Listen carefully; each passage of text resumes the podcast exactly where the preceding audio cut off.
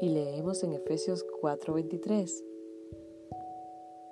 Y renovaos en el espíritu de vuestra mente y vestidos del nuevo hombre, creado según Dios, en la justicia, en la santidad y en la verdad.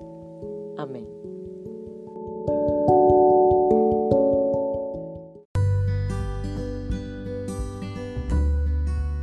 Bendiciones al Señor.